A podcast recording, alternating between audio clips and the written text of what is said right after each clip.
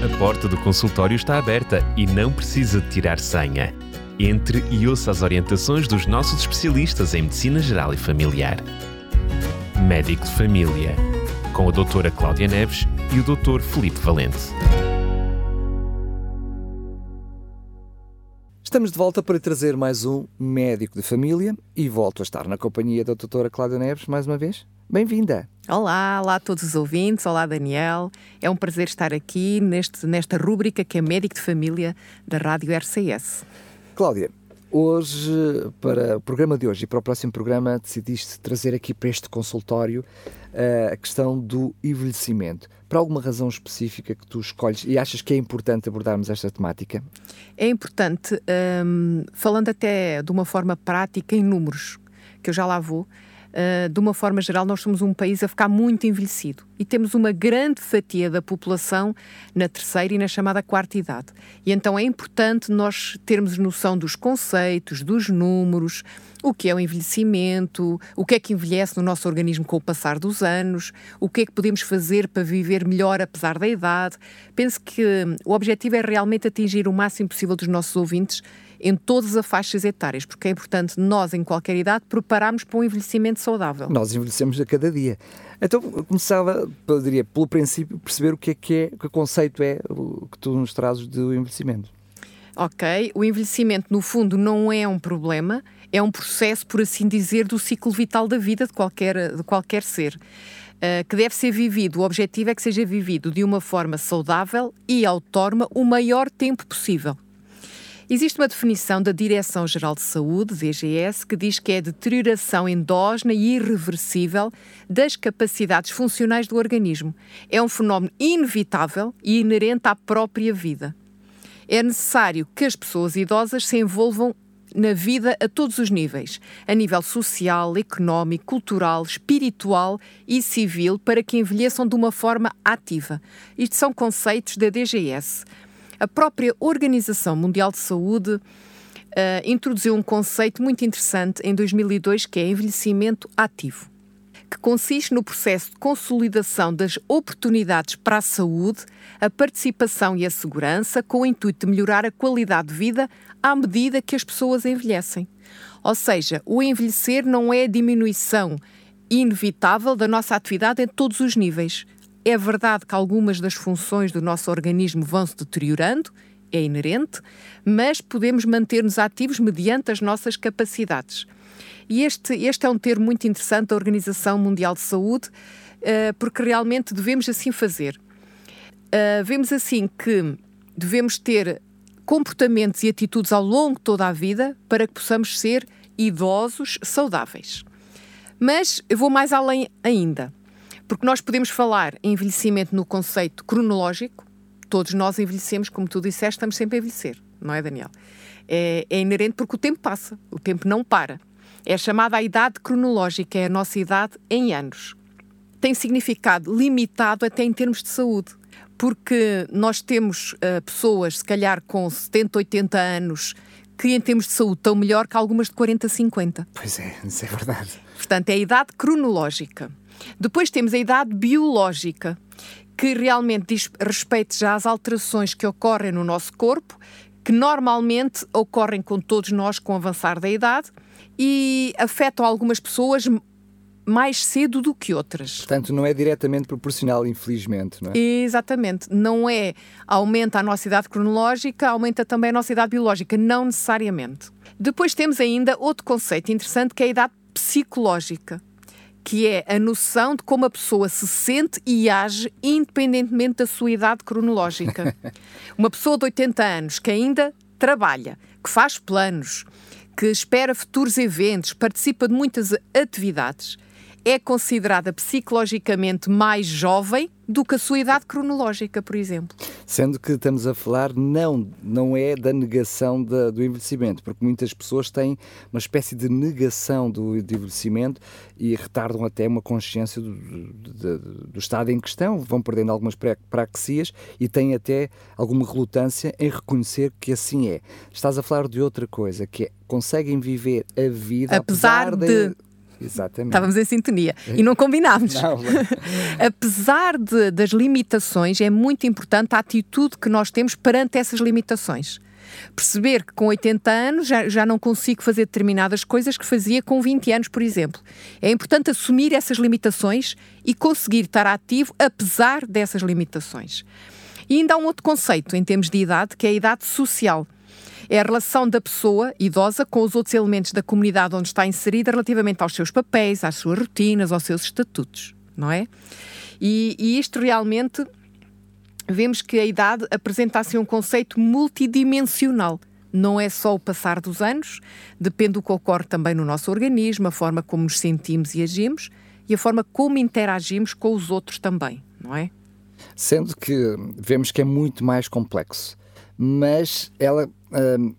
Todas essas áreas e todas essas facetas elas podem ser trabalhadas antes e serem desenvolvidas para que nesse período de tempo uh, elas estejam em pleno. Muitas vezes nós esquecemos que envelhecemos até quando no, no futuro olhamos para trás e percebemos que, já, que os anos já passaram. Tudo o que tu dizes são coisas que nós podíamos ir trabalhar ao longo da vida para depois termos melhor felicidade, melhor qualidade de vida, na, diria, na terceira e quarta idade. Sim, sim. E devemos trabalhar hum, nesses conceitos, no nosso, no nosso estilo de vida, as nossas práticas, os nossos hábitos, não só em termos de hábitos de saúde, mas também da atividade, claro. do nosso descanso. E dos relacionamentos, portanto, ou seja, em todas isso. as atividades. É importante manter relacionamentos. Uh, vou dar um exemplo: as pessoas adultas uh, profissionalmente ativas muitas vezes envolvem-se demasiadamente na sua atividade profissional e não têm tempo quase para relacionamentos em termos de amigos, mais interação com a família. Isso é importantíssimo, pois, para o envelhecimento social saudável manter um grupo de relacionamento em termos de familiares e de amizades. Porque muitas vezes vemos idosos que estão sozinhos, uh, alguns literalmente abandonados, mas outros construíram uma vida de solidão. Ou seja, um, há as duas coisas. Sim, sim, sim. sim. O que estavas a dizer é muito importante. Mas essa, essa muitas vezes percebemos que pode haver falhas numa delas. Ou seja, as outras até estarem bem e haver falhas numa, numa delas, ou em duas. Mas se o resto estiver bem, há aqui uma espécie de compensação. O problema é quando vão, eu diria, vamos uh, envelhecendo a todos os níveis. Os níveis é? Exatamente, quando envelhecemos não só cronologicamente, mas também psicologicamente, biologicamente e socialmente, não é? É importante mantermos estas áreas todas, entre aspas, saudáveis. Um, e voltando agora aqui um bocadinho ao nosso conceito, eu ia pegar agora na estatística em Portugal, o porquê de nós realmente estarmos a falar deste tema. Um, Segundo uma, uma conferência da economia da longevidade que foi realizada em novembro do ano passado em Espanha, Portugal é o quinto país mais envelhecido do mundo. Não, não costumamos estar tão na linha da frente. em algumas áreas, sim, mas nesta área Somos o quinto país mais envelhecido do mundo, depois do Japão, Itália, Grécia e Finlândia. São boas notícias, é porque vivemos mais, é por isso. É verdade. Uh, segundo dados do Instituto Nacional de Estatística, uh, no biênio 2018-2020, a esperança média de vida em Portugal foi para os senhores de 78,1 anos, para as senhoras 84 anos de uma forma geral, as senhoras têm sempre uma maior longevidade do que os senhores. Já é histórico, já é Sim, sim, sim, sim. Um, e nós vemos que realmente isto tem vindo a aumentar ao longo dos anos. Por exemplo, se compararmos relativamente 10 anos antes, portanto, eu estou a dar valores 2018-2020, se formos a 2008-2010, de acordo mais uma vez com dados do INE, temos que as mulheres aumentaram 1,9 anos de esperança de vida e os homens 1,5 não é? Ou seja, ao longo das últimas décadas no nosso país está a aumentar a esperança de vida. E segundo uh, os resultados do censo do INE de 2021, nós temos que há um aumento expressivo da população idosa e um decréscimo da população jovem. Ou seja, nós para cada 100 jovens portugueses até 15 anos, temos 182 idosos. Ou seja, temos quase o dobro de pessoas de 65 anos ou mais do que com menos de 15 anos. Isto demonstra realmente o envelhecimento da população. Um, isto uh, indica que cerca de um quarto da nossa população, isto segundo o censo de 2021, tem mais de 65 anos, são idosos, 23,4%, enquanto que os jovens não chegam a 13%. de, até aos 15 anos. Mas espera, eu há pouquinho, quando estava a mencionar os dados de envelhecimento, não é, nós não estamos no, em quinto lugar no mundo não apenas porque não é porque vivemos mais anos, ou seja, mas porque mas temos é também menos há um jovens. rácio entre uh, idosos e jovens. Sim, sim, é sim. outra coisa, ou sim. seja, estamos a falar também de muito menos nascimentos. Claro. É a relação realmente entre as pessoas com mais de 65 anos e os jovens os que têm menos muito de 15 bem. anos. E é verdade, nós sabemos que em Portugal temos uma taxa de natalidade que tem vindo a diminuir ao longo dos anos, não é? E isto também tem vindo a aumentar, uh, porque como eu disse, em 2021 este índice era de 182, mas, por, por exemplo, em 2011 era de 128. 10 anos antes, este índice de envelhecimento. Isto demonstra-nos então que hum, os últimos anos de vida são muitas vezes acompanhados, apesar dos enormes progressos da medicina que nós temos, nas últimas décadas por aumento de situações de doença, de incapacidade, frequentemente relacionadas com situações suscetíveis de prevenção. Voltamos àquele conceito que estávamos a falar há pouco. Há coisas que são inevitáveis em termos de incapacidade e em termos de doença, mas há coisas que são suscetíveis de prevenção. Importante promover a saúde, cuidados de prevenção a todas as idades, mas estamos a falar especialmente dos idosos. Para quê? Para aumentar a sua longevidade, o número de anos que vivem, melhorar a sua saúde, viver com qualidade e melhorar uh, assim os resultados em termos de envelhecimento ativo, para que consigam realmente fazê-lo. E está realmente comprovada a eficácia da prevenção dos fatores de risco comuns a várias patologias crónicas um, em todas as idades. Para melhorar realmente é importante a boa nutrição, desincentivar o consumo do álcool, a cessação ou redução do consumo do tabaco, a prática regular da atividade física, o controle dos fatores de stress. Em quase todos os conceitos de saúde e doenças, até que já aqui falámos, por exemplo, doenças cardiovasculares, vejam que os fatores de risco são os mesmos, não é?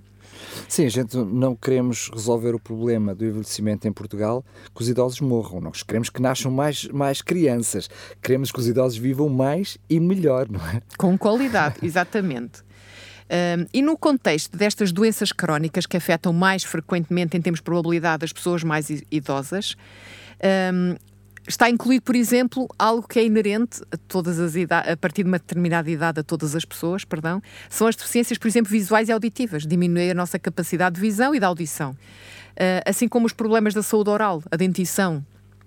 E estes, só estes três conceitos, por exemplo, leva logo a pessoa ao isolamento social, alteração do seu estado de nutrição, ao seu equilíbrio biopsicossocial. Tudo isto já altera a qualidade de vida da pessoa se a pessoa não ouve bem, já não entra muito nas conversas, se não está a ver bem, já não, não, não, não vê muito de televisão ou não, não vai à rua por ter medo de cair, por exemplo. Quando tem problemas de dentição, já não come bem, já não vai se alimentar bem, já não vai ter um bom estado nutricional, tem outros problemas inerentes que já lá falaremos. Vejam, tudo conceitos simples que acontecem todos nós a partir dos 40, 50 anos. Um, relativamente a algumas doenças mais frequentes na terceira idade, temos, por exemplo, a doença de Parkinson que é uma doença que afeta realmente a parte do sistema nervoso, em que se caracteriza por tremores, depois mais tarde alterações da memória. Um, diz que tem uma prevalência, a prevalência quer dizer o número total em pessoas uh, de 0,6% aos 65 anos. Mas aos 85 anos ou mais é 3,5%. Ou seja, aumenta muito a probabilidade deste tipo de doenças degenerativas uh, com o passar dos anos. Outra doença muito comum são as demências, que há vários tipos de demência. Eu sei que as pessoas normalmente falam de Alzheimer, isso é um tipo de demência.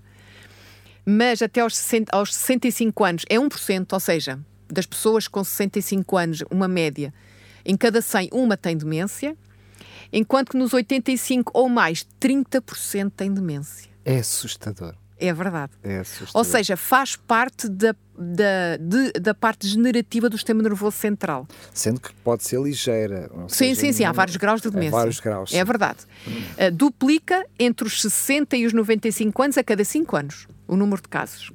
E não sabem porquê as mulheres com demência sobrevivem mais tempo do que os homens. Uh, apesar de... É porque as mulheres sem demência também vivem mais anos que os homens. também é verdade. Mas apesar da, por exemplo, doença de Alzheimer é mais frequente no sexo feminino, por exemplo. Uh, as principais causas de morte, e já aqui falámos há, há, há, umas semanas atrás, depois dos 64 anos, são inevitavelmente as doenças cardiovasculares, as tromboses ou AVCs, os infartos agudos do miocárdio, as doenças cardíacas. E Aqui são... já muito eh, viradas também para o estilo de vida que a pessoa foi tendo ao longo da vida, passando a redundância, não é? é exatamente. E, e os tumores malignos, os cânceres, doenças oncológicas em geral, são a segunda causa de morte.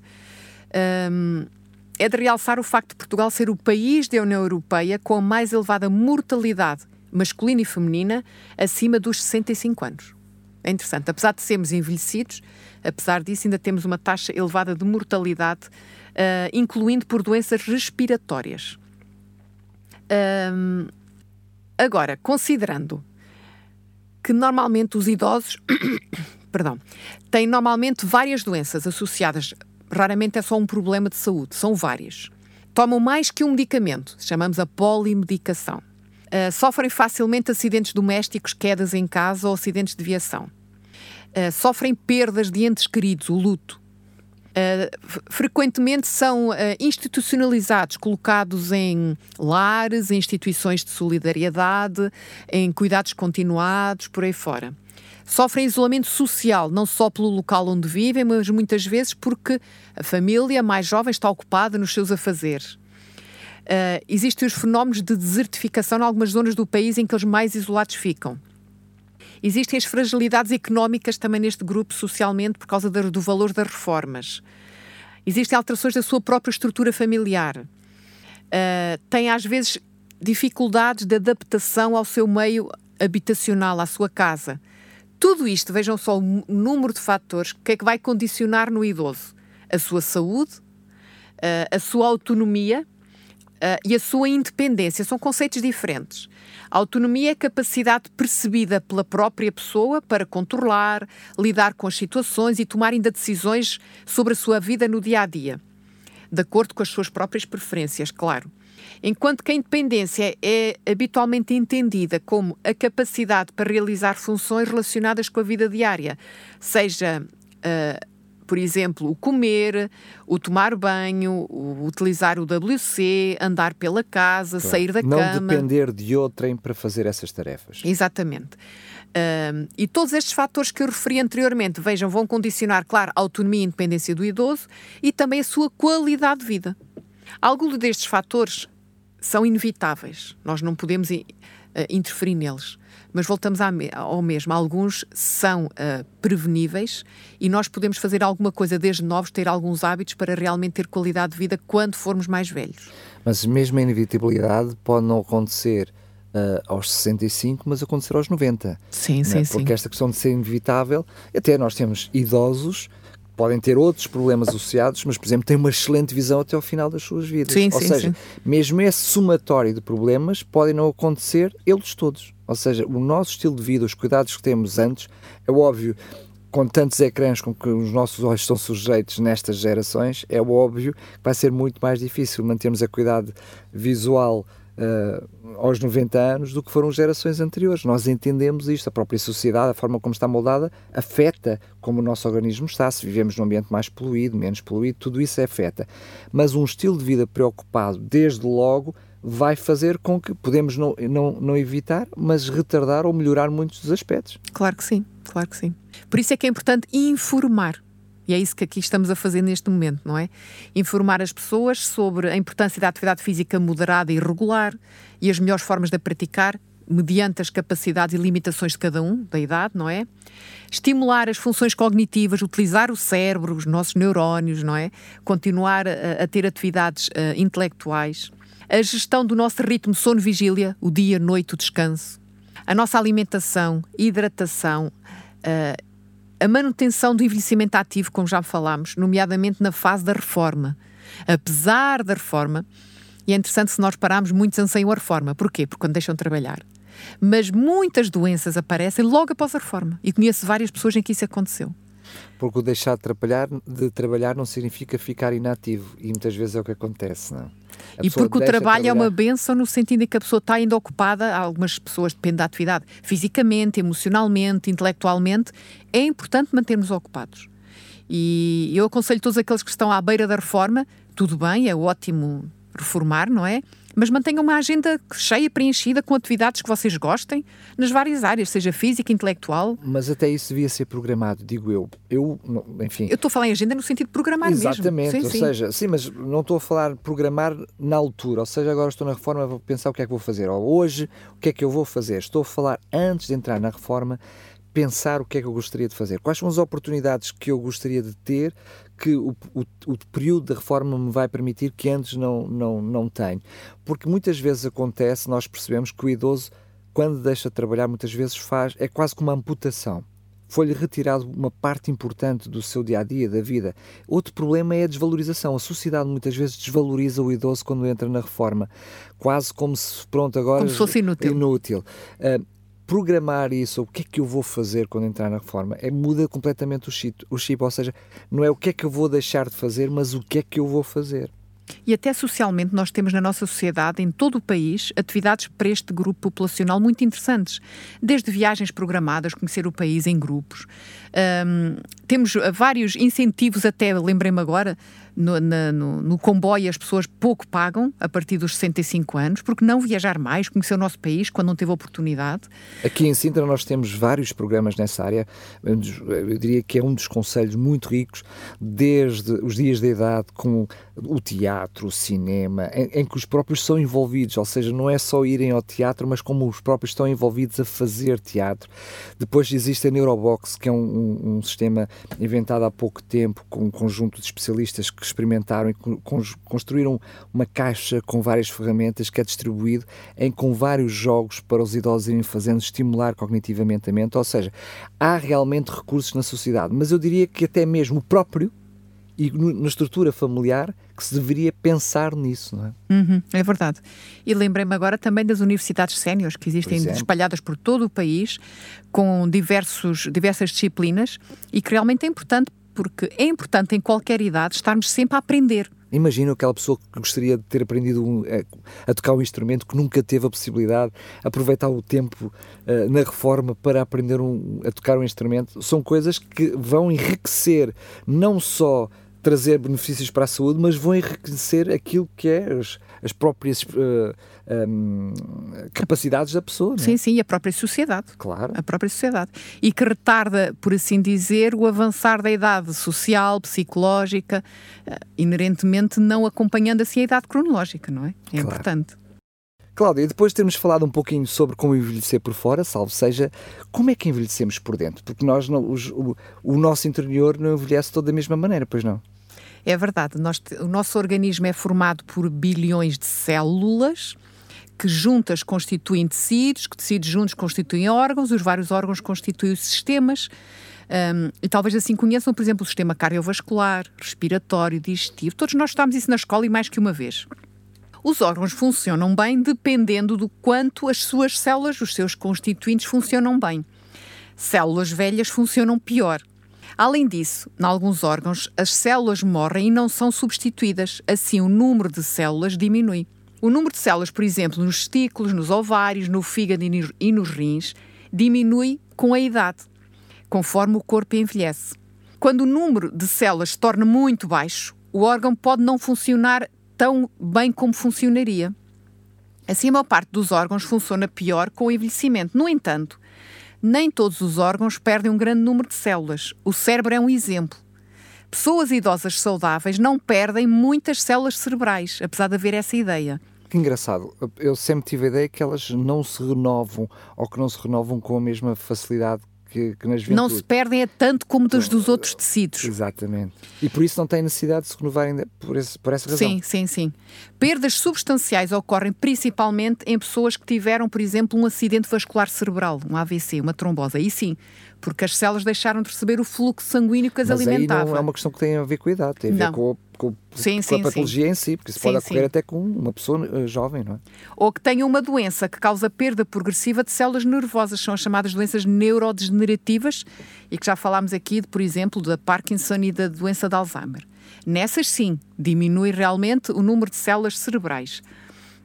Agora, vamos falar aqui um bocadinho por vários sistemas, Daniel. Por exemplo, sistema musculoesquelético, estamos a falar do esqueleto e estamos a falar dos músculos, tendões, ligamentos, o que nos mantém de pé, sentados, a nossa estrutura, por assim dizer. A partir dos 30 anos, aproximadamente, claro que isto é tudo médias, a densidade dos ossos começa a diminuir tanto nos homens como nas mulheres. E essa perda de densidade óssea acelera mais nas mulheres depois da menopausa, que a média em Portugal é aos 52 anos. Como resultado, os ossos tornam-se mais frágeis e são mais propensos a fraturas, especialmente na velhice. E o surgimento das tais osteoporoses, não é? É, exatamente. Uh, as articulações, com o passar dos anos, são afetadas na sua constituição.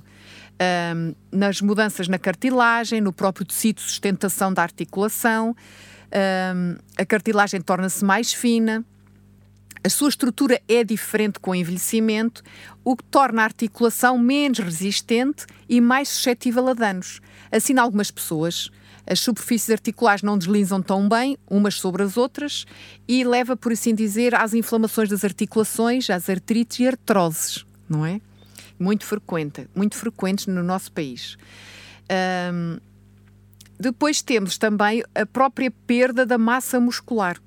O, a quantidade de tecido muscular e o número e o tamanho das próprias fibras diminui gradualmente. Uh, e esta perda de massa muscular chama-se sarcopenia, é assim um palavrão técnico. uh, que ao diminuir a massa muscular, diminui a força muscular. Essa perda leve de força muscular aumenta o esforço na, na, nas articulações. Como diminui a massa muscular, as articulações têm que realmente fazer um esforço maior, como por exemplo nos joelhos. E pode predispor a pessoa, mais uma vez, a quedas, às inflamações das articulações. Mas, felizmente, a perda da massa e da força muscular podem ser superadas parcialmente, ou pelo menos retardadas, através de um programa de exercício físico regular para manter a massa muscular. Temos, por exemplo, a pele. É aquele órgão, aquele sistema mais visível no envelhecimento, não é? Uh, os primeiros sinais aparecem realmente na pele. Um, a pele perde a tonicidade, a elasticidade, fica mais pálida, perde o brilho, parecendo ao toque mais seca e mais flácida. Uh, e estas alterações notam-se mais nas zonas mais expostas do corpo humano, da pele, normalmente a cara, os membros superiores. As rugas de expressão que não desaparecem tão depressa quando, quando éramos jovens. Nós ríamos e voltávamos ao estado de não rir e as rugas desapareciam. Agora há rugas que já se mantêm, não é? A falta de eletricidade. Aliás, algumas até já existem antes da gente começar a rir. é verdade.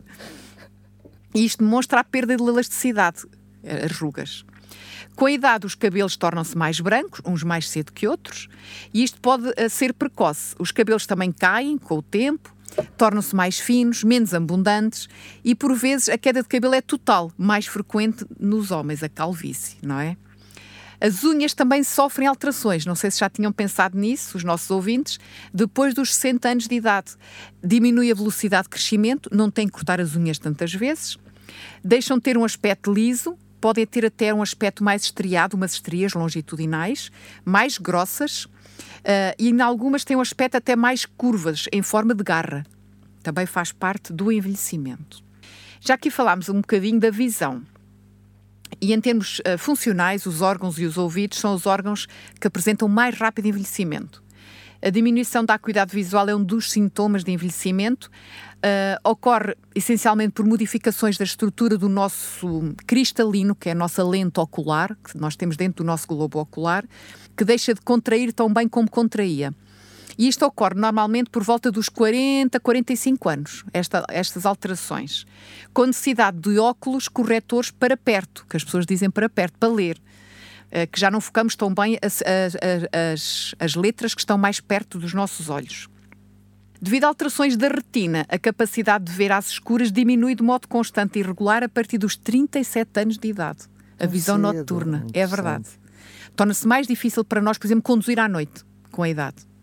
A catarata, que é a pacificação das nossas lentes intraoculares, surge em 95% das pessoas com 70 anos ou mais. Tens que me explicar o que é que é a pacificação das nossas lentes oculares. Normalmente a lente, o cristalino, hum, é transparente para aquilo que nós estamos a ver, atravessar o cristalino uh, e chegar à nossa retina, que é que vai ler as imagens e transmitir ao nosso sistema nervoso central, ao nosso cérebro, aquilo que estamos a ver. Ah, ou pacificação. Ou pacificação. Pacificação. Não, não. É o pacificação das... Ou pacificação. Torna-se opaco. opaco. Já percebi. Que são chamadas as cataratas. E que hoje em dia a maior parte dos idosos, 90 anos, já foi operada uma aos dois olhos. E que põe uma lente intraocular que é o que os oftalmologistas colocam. Na realidade, substitui essa, essa lente. Sim, sim, sim, sim, sim, sim, é verdade. Uh, com a idade também um, os olhos produzem menos lágrimas, as lágrimas são nossas amigas.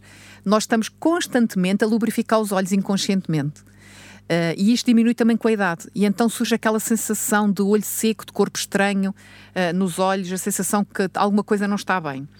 Uh, isto uh, consegue-se dar um bocadinho de mais qualidade de vida com lubrificante ocular, chamadas lágrimas artificiais, e que é de venda livre em qualquer farmácia.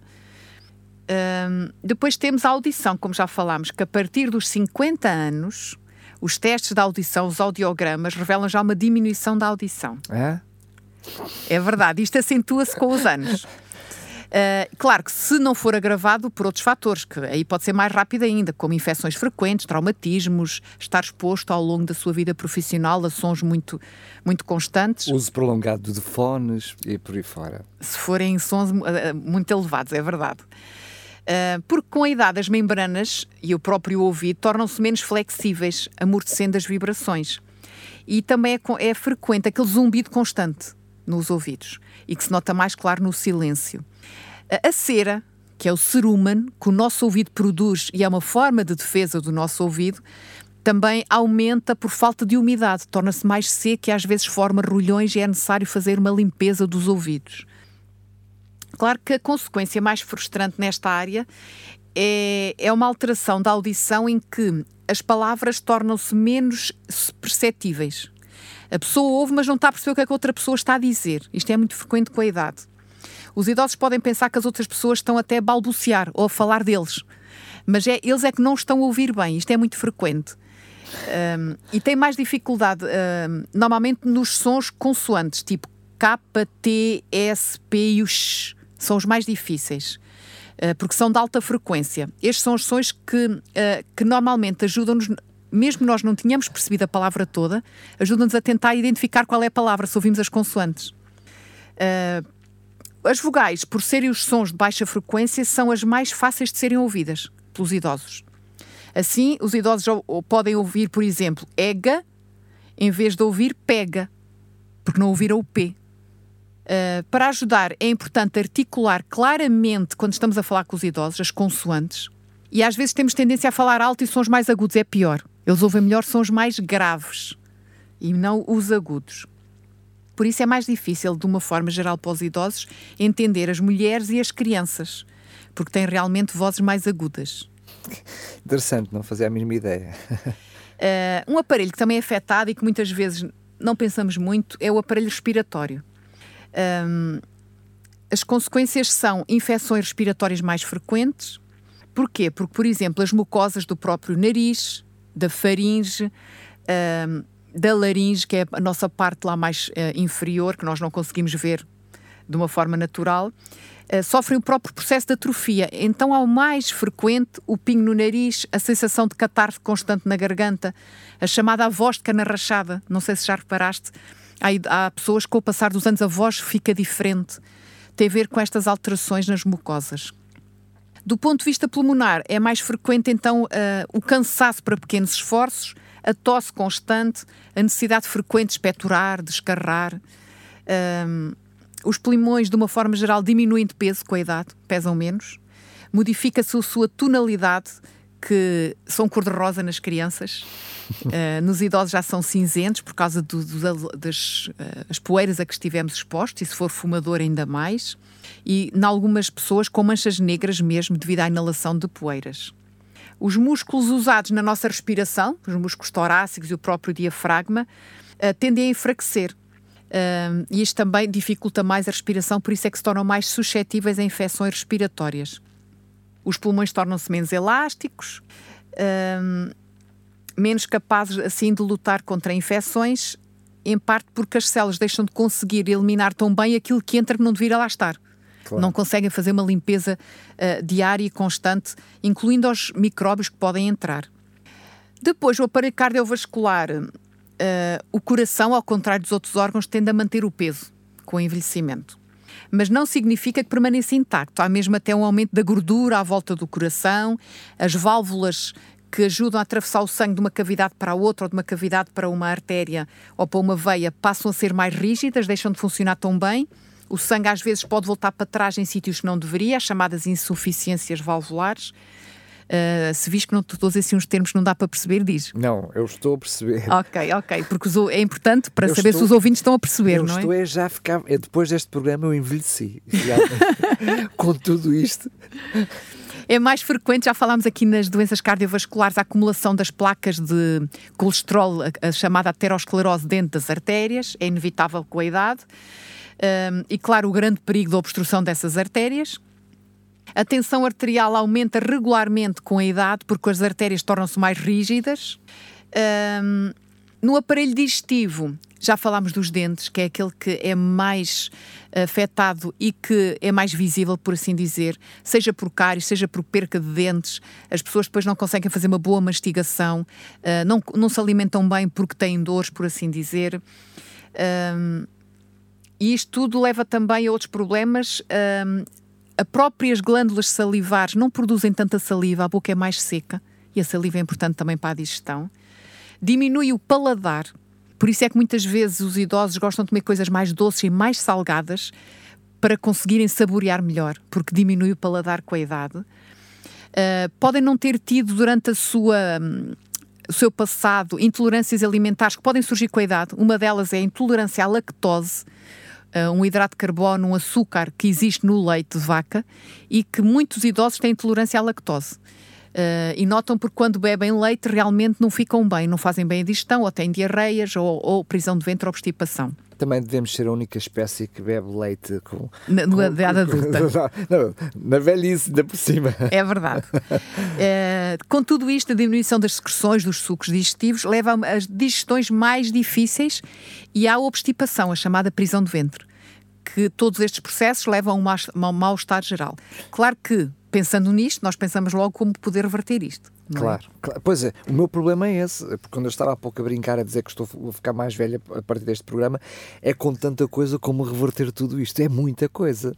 Olha, nestas duas últimas, por exemplo, que falámos, da parte respiratória, da parte digestiva... Até porque tu partilhaste há pouco connosco, sobretudo as doenças de foro respiratório são muito... Hum, Uh, evidentes no, no, nos idosos, portanto tem uma preponderância muito grande. Já e aliás, as infecções respiratórias eh, baixas, as chamadas pneumonias, eh, têm uma mortalidade muito maior nas pessoas idosas do que nos mais jovens, realmente por causa de tudo isto. Eh, diminui as várias capacidades. Mas uma coisa muito simples, como hidratar, beber mais água, já melhora, portanto, esta parte respiratória, a obstipação, a digestão, não é? Já ajuda. Estou a dar um exemplo simples: beber água.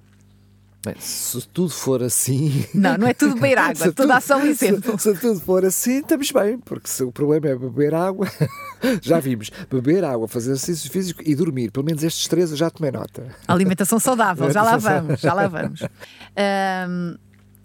Sabemos que os rins diminuem, por exemplo, com a idade. Uh, isto é, diminui, diminuem de volume, de volume, de volume.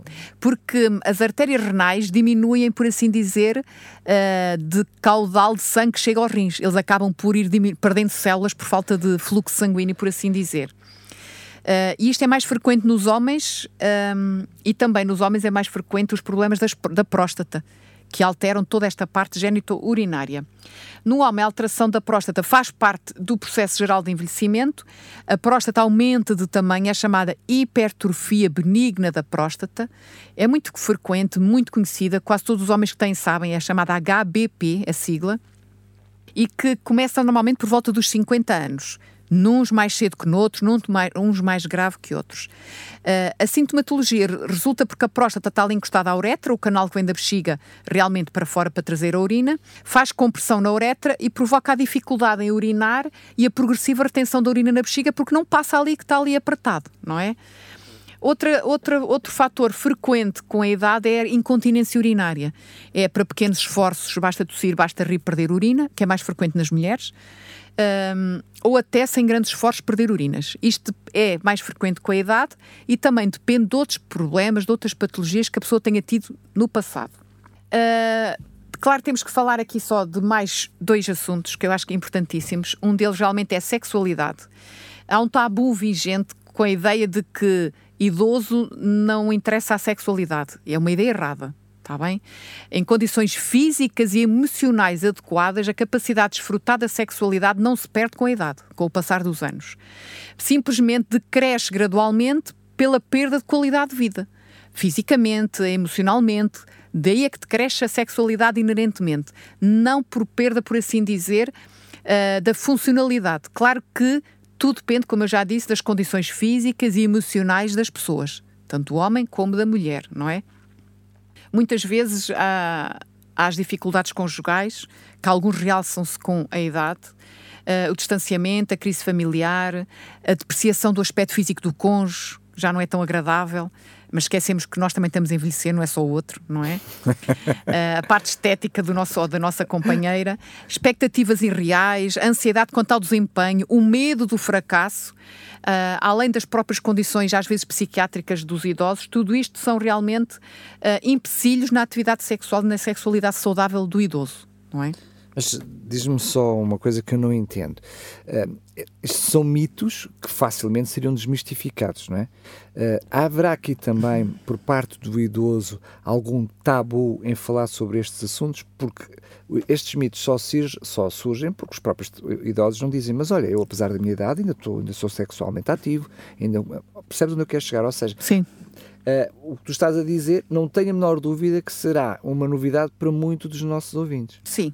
Há alguns truques simples, atenção. Claro que é importante não haver estas condições que eu me disse, estes empecilhos, entre aspas, mas é normal a maior secura, por exemplo, vaginal da parte da mulher, porque não usar um lubrificante vaginal, eh, Mas vaselina. após menopausa já sim, começa Sim, sim, a... sim, exatamente. Não tenham vergonha de pedir, de comprar. Não tem problema nenhum. É preciso lubrificante, é preciso lubrificante, por exemplo, já ajuda. claro que também existe condicionantes relacionadas muitas vezes com as patologias que a pessoa tem e com a medicação que a pessoa toma. Claro. mas é verdade, é verdade que muitas pessoas, como estás a dizer, têm vergonha em falar deste assunto. Mesmo com médica de família, uh, tenho muitos utentes, não têm problemas e falam logo no assunto quando sentem que têm algum problema e que têm alguma questão e a ver se eu posso ajudar mas são poucos. Tenho a noção que a maioria não fala nesse assunto. Um, mas quem se sente mais afetado se tiver problema nesta área são os homens do que as mulheres. Sexualmente. Uh, o que eu não percebi. Se os homens, se tiverem. Em um... manifestar esse não, problema. não. Os homens, se tiverem um problema na sexualidade, ficam mais afetados emocionalmente do que a mulher se a mulher ah, tiver okay. um problema na sexualidade.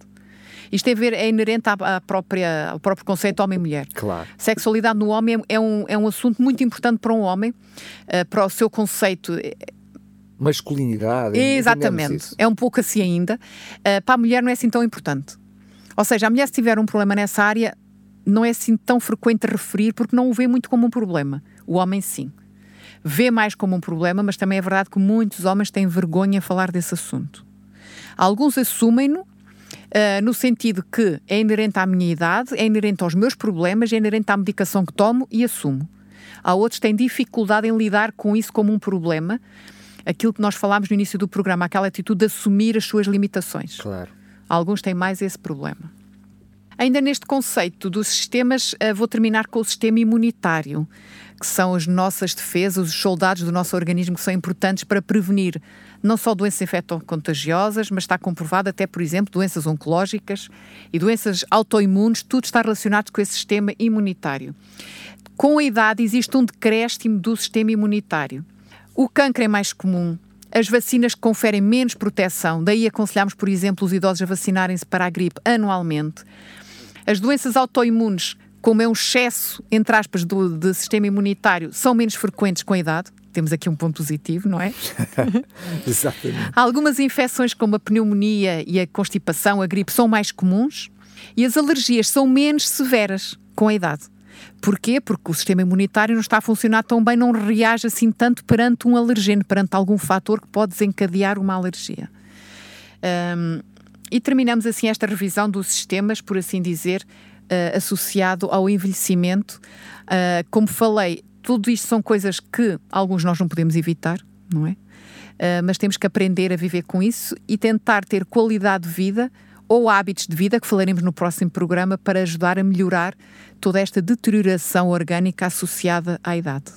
Eu diria que não é só importante para cada um de nós, que está a envelhecer a cada dia, como vimos, mas também para aqueles que no seu dia a dia se relacionam com os seus idosos e que compreendem melhor também as suas incapacidades e como agir de forma a os beneficiar e ajudar a minimizar esses problemas, porque muitas vezes não perceber que as coisas acontecem uh, leva, uh, leva-nos a ter as atitudes menos corretas e, sobretudo, na área da prevenção. Eu diria, eu, eu, quase todos os idosos que eu conheço passaram por um período de fase, não é de negação, mas não aceitação das dificuldades que tinham tido. Eu, eu sinto que se calhar vou passar exatamente pela, pela, mesma fase.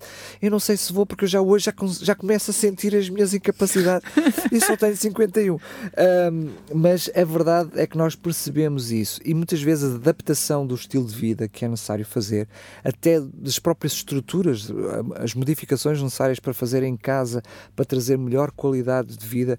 Imagino se vou comprar uma casa casa agora aos 40, aos 50, se calhar pensar que não vou comprar uma casa de três andares, não é? Claro. Ou seja, este tipo de pensamento muitas vezes não está na mente das, das pessoas, porque a velhice parece que é uma coisa que, longe. lá longe, que nem quer pensar nisso. Mas é exatamente o contrário. Para ter uma melhor velhice, devo começar a pensar dela agora, né? Até poupando-me de alguns, de alguns exageros. Por exemplo, se eu quero ter uma melhor pele, os momentos que eu passo, os, os, os escaldões que passo ao sol não vão ajudar nada. Né? Envelhecem mais rapidamente a pele. Exemplo, por exemplo, muito bem, Cláudia, fica assim marcada então, depois de falarmos assim de coisas menos boas no programa de hoje, enfim, das coisas que se vão estragando ao longo da vida, vamos pensar no próximo programa o que fazer para minimizar, melhorar e trazer mais qualidade de vida. Cláudia, mais uma vez, muito obrigado. Até ao próximo programa, se Deus quiser. Até à próxima.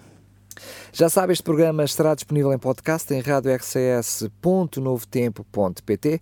Pode também fazer a sua pergunta, se quiser que se fale aqui no programa Médico de Família de algum assunto em particular, mande-nos a sua sugestão. Quer a doutora Cláudia Neves, quer o doutor Filipe Valente poderão abordar esse assunto. Se não ouviu os outros programas que estão para trás, pois bem, estão disponíveis também no nosso site em podcast. Até ao próximo programa, se Deus quiser. A porta do consultório está aberta e não precisa de tirar senha. Entre e ouça as orientações dos nossos especialistas em Medicina Geral e Familiar. Médico de Família, com a doutora Cláudia Neves e o doutor Felipe Valente.